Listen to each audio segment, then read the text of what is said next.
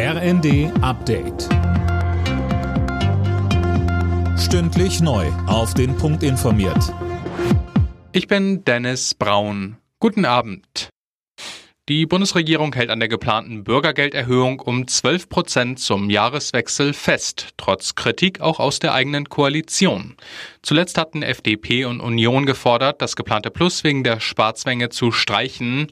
Sozialminister Hubertus Heil findet die Kritik an der Erhöhung moralisch unverantwortlich. Wenn man Kosten im Bürgergeld sparen will, ist der beste Weg, Menschen in Arbeit zu bringen. Diesen Weg gehen wir konsequent in der Bundesregierung, zum Beispiel mit dem Jobturbo. Aber wir lassen nicht Menschen im Stich, die nach unserer Verfassung als Sozialstaat auf Hilfe angewiesen sind. Und dabei bleibt es auch.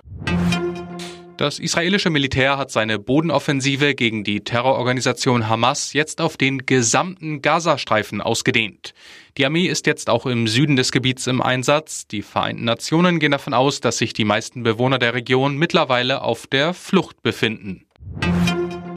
Das Schneechaos in Süddeutschland sorgt weiter für Probleme. Auch heute sind noch viele Züge ausgefallen, genauso wie Verbindungen am Münchner Flughafen.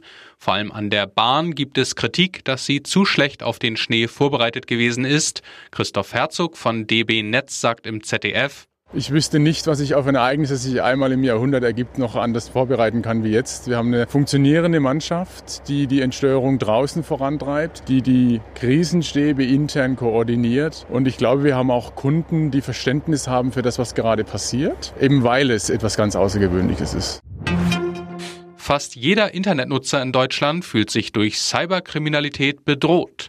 In einer Umfrage des Branchenverbands Bitkom haben das 93 Prozent gesagt, Bitkom-Präsident Wintergerst fordert mehr Polizeipräsenz im Cyberraum. Alle Nachrichten auf rnd.de